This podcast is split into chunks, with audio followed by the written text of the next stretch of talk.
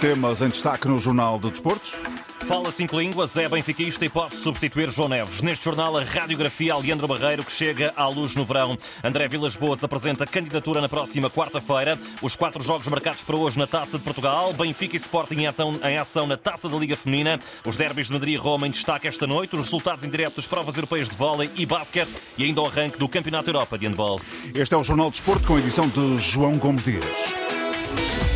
Leandro Barreiro pode vir a ser o substituto de João Neves já na próxima temporada. Quem o diz taxativamente aqui na Antena 1 é Carlos Fangueiro. O técnico português há vários anos radicado no Luxemburgo, conhece muito bem o médio desde tenridade e explica quais são as principais características deste jogador que deve reforçar o Benfica já no início da próxima temporada. É um miúdo que tem uh, uma capacidade de, análise tática incrível, uh, sob o ponto de vista ofensivo e defensivo. É um miúdo que gosta de ter bola, é um miúdo que, que, que quer que quer se mostrar que, que assume a responsabilidade. Eh, é um miúdo que, que joga uh, muito bem na posição 6-8, uh, e digo isto 6-8 porque uh, existem vários momentos do jogo onde ele aparece à entrada da área para, para rematar a baliza, que assuma toda a responsabilidade que tem durante, durante o jogo e, que, e que, tem uma disponibilidade física incrível. É? é um miúdo que nunca se cansa, acho, com toda a certeza. Eh, que se ele for para o Benfica, poderá ser, por exemplo, um, substituto para o João Neves. Fangueiro conheceu Leandro Barreiro quando este tinha apenas 15 anos e revela aqui na Antena 1 que o jogador é benfiquista e também um autêntico poliglota. Uh, ele fala português, aliás, ele fala cinco línguas diferentes, não é? Uh, é um miúdo que tem, que tem para além de ter a cultura desportiva, tem, tem cultura e, e, tradições e uma boa educação, uma excelente educação, eu conheço pessoalmente, um, e, portanto, tem, tem, como eu disse há pouco, todas as, as, condições reunidas para, para que ele possa ir, até porque ele tem um cantinho do coração que é, que é do Benfica também, portanto, ainda mais por esse fator também. Nesta entrevista, a Antena 1, Carlos Fangueiro explica que a Federação Luxemburguesa retira os jogadores aos clubes durante a semana e foi assim que Barreiro se deu a conhecer ao Mainz, onde está a jogar desde 2016. A Federação, durante a semana, uh, joga com, contra clubes uh, da Bélgica, uh, alemães, sobretudo alemães. Um, uma vez jogou contra o Mainz, o miúdo jogou uh, pelo sub-16 uh, e deu nas vistas, não é? E o Mainz imediatamente contactou o clube e a federação para fazer a transferência. Depois de ter sido campeão no Dudelange, Carlos Fangueiro assumiu o comando técnico do Esperance, também no Luxemburgo, emblema do qual acabou por sair recentemente por vontade própria. Eu estava habituado um, a um tipo de trabalho diferente, onde a minha responsabilidade era, era a maior de todas, uh, e ali naquele projeto, porque era um projeto para o, o, o, o, portanto, o país era um projeto milionário uh, e quando às vezes quando isso acontece toda a gente quer mandar, toda a gente quer fazer e muitas vezes por pessoas que, que pouco entendem de futebol e isso fica um bocadinho difícil de concretizar o trabalho. Carlos Fangueiro à procura de novos desafios agora em Portugal, depois de trabalhar no Luxemburgo, onde conheceu de perto o Leandro Barreiro, o médio que deve reforçar o Benfica na próxima temporada. Encarnados que jogam esta noite frente ao Braga, oitavos de final da Taça de Portugal, jogo na luz às 8h40 45 da noite. Isto depois de Sporting e Porto, já no dia de ontem, terem garantido a qualificação para os quartos da prova. André Vilas Boas vai apresentar a candidatura à presidência do Porto na próxima quarta-feira, às 7 da tarde, na Alfândega do Porto. Vilas Boas será para já o segundo candidato às eleições de abril, depois de Nuno Lobo ter sido o primeiro a mostrar intenções de ser presidente. Ele mesmo que já reagiu ao avanço de Vilas Boas. É como disse, finalmente, quer dizer que não passa de, de, uma, de uma uma conspiração, de um bluff, quer dizer que é real. E, e pronto, e seja bem-vinda, desde que traga coisas novas ao Futebol Porto, um novo programa, ideias novas, é sempre bem-vindo. Quem, é, o que eu defendo, né? pluralidade de ideias, e é muito bem-vindo. Claro, nada a me opor. E o que pensa Nuno Lobo das ideias de André Vilas Boas? Não sei, não conheço o programa, não conheço nenhuma proposta de André, de André Vilas Boas. Agora, falar no, no, na situação financeira, isso já, o, o, André já devia ter falado nisso há 11 anos atrás. Há 12 anos atrás que andamos com este problema, não é? Por isso, agora vir bater na mesma tecla é o mais fácil, será, deve ser o mais fácil, já que, eh, já que se o Porto continuar, eh, espero que continue em Braga, a exibição fantástica que o Porto fez no Estoril, um adversário que já nos tirou pontos na Liga Portuguesa e nos eliminou, infelizmente, da taça da Liga.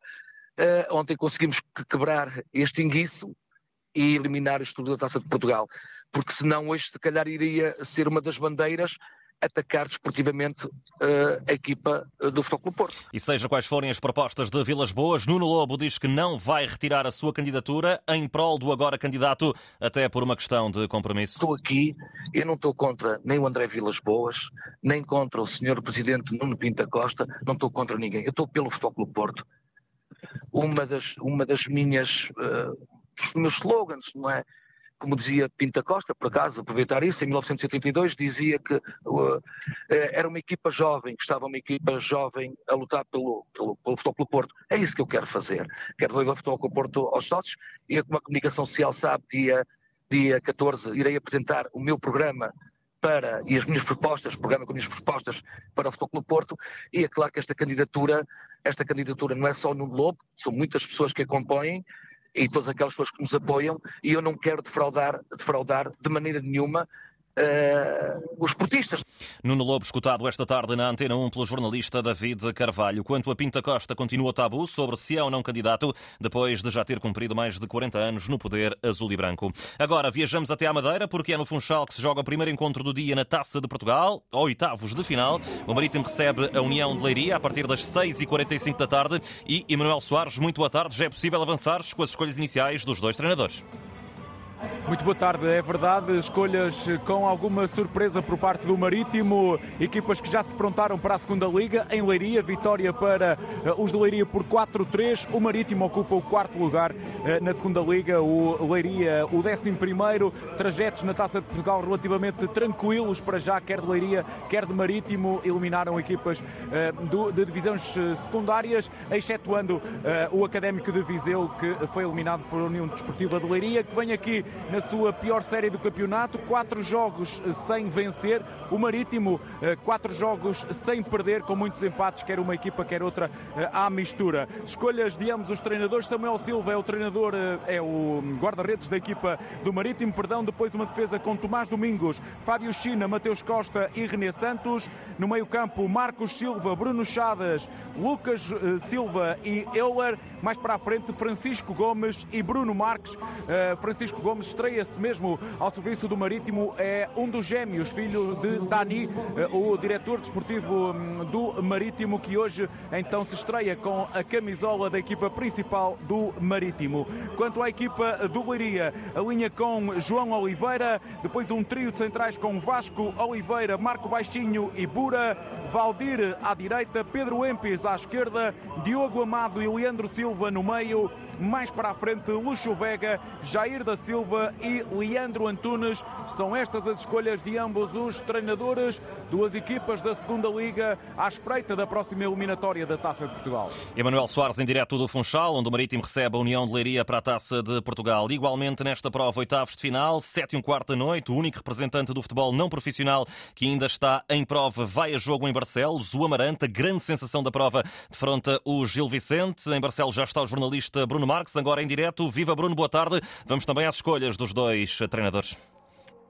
Ora, vive já com 11 fresquinhos. Do lado do Gil Vicente, poucas mudanças, quer também eh, do lado do Amarante. Não há muitas mudanças nos dois conjuntos. A equipa do Gil vai alinhar com Andrew Silva na baliza, depois Leonardo Buta, Felipe Silva, Né Lopes e Zé Carlos formam um quarteto defensivo. No meio-campo, Morigban, Maxime Domingues e Fujimoto. Nas alas, Marlon e Murilo Souza no apoio ao avançado Miro. Já do lado do Amarante, Renato Coimbra faz alinhar João Abreu. Depois, Obama Ribeiro, Diogo Vila, Eduardo Aguiar e Rui Pedro eh, formam o quarteto defensivo. No meio campo, João Filipe, Faisal e Mica, depois Dória, Casmedo e Elias Franco. O Gil Vicente vai tentar repetir o que alcançou nas épocas 76, 77 e 2015, 2016, onde conseguiu chegar às meias finais. Já o Amarante, em ano de centenário, a equipa da Associação de Futebol do Porto já igualou a melhor participação de sempre, os oitavos de final na temporada 2015-2016. Ambiente para já calmo, mas com forte apoio eh, de adeptos do eh, Amarante que vão cobrindo um dos topos deste estádio.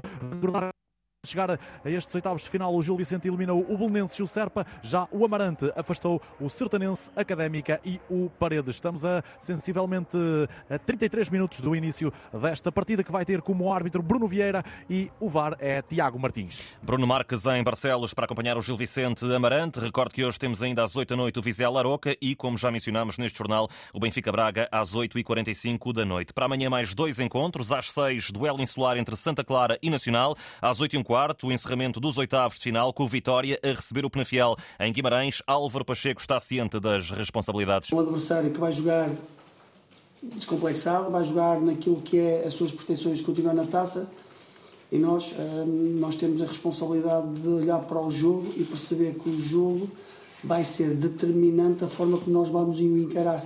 Eu acredito aquilo que tem sido a semana, aquilo que também tem sido o crescimento daquilo que é a nossa equipa acredito muito que a equipa vai estar. É um jogo com uma oportunidade que nós temos para jogar pela vitória e jogar à vitória para continuarmos na prova que nós queremos. E no Penafiel, Helder Cristóvão promete uma equipa competitiva. Estamos à espera de uma vitória muito forte, jogando em casa, vindo de um resultado muito satisfatório e positivo, neste caso contra, o, contra o Braga.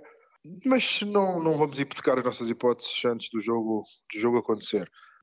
Queremos muito competir, ser uma equipa competitiva é um jogo também que vai, vai trazer coisas novas aos nossos jogadores. Acho que é importante eles também passarem por esta experiência e, não, e, não, e não dar de bandeja essa eliminatória. Vitória Penafiel amanhã às 8 e um quarto para acompanhar com informações de Ariana Azevedo. Ainda no futebol nacional, taça da Liga Feminina, primeira mão das meias finais. O Sporting venceu hoje o Racing Power no Estádio Nacional por 1-0. Esta hora o Benfica joga em casa com o Valadares Gaia, ganha 4-0. Estamos com 89 minutos. A segunda mão está marcada para 14 de fevereiro. Ainda no feminino, a seleção de futsal volta a jogar esta noite diante da Itália no entroncamento, depois de ontem as duas formações terem empatado 2 a 2.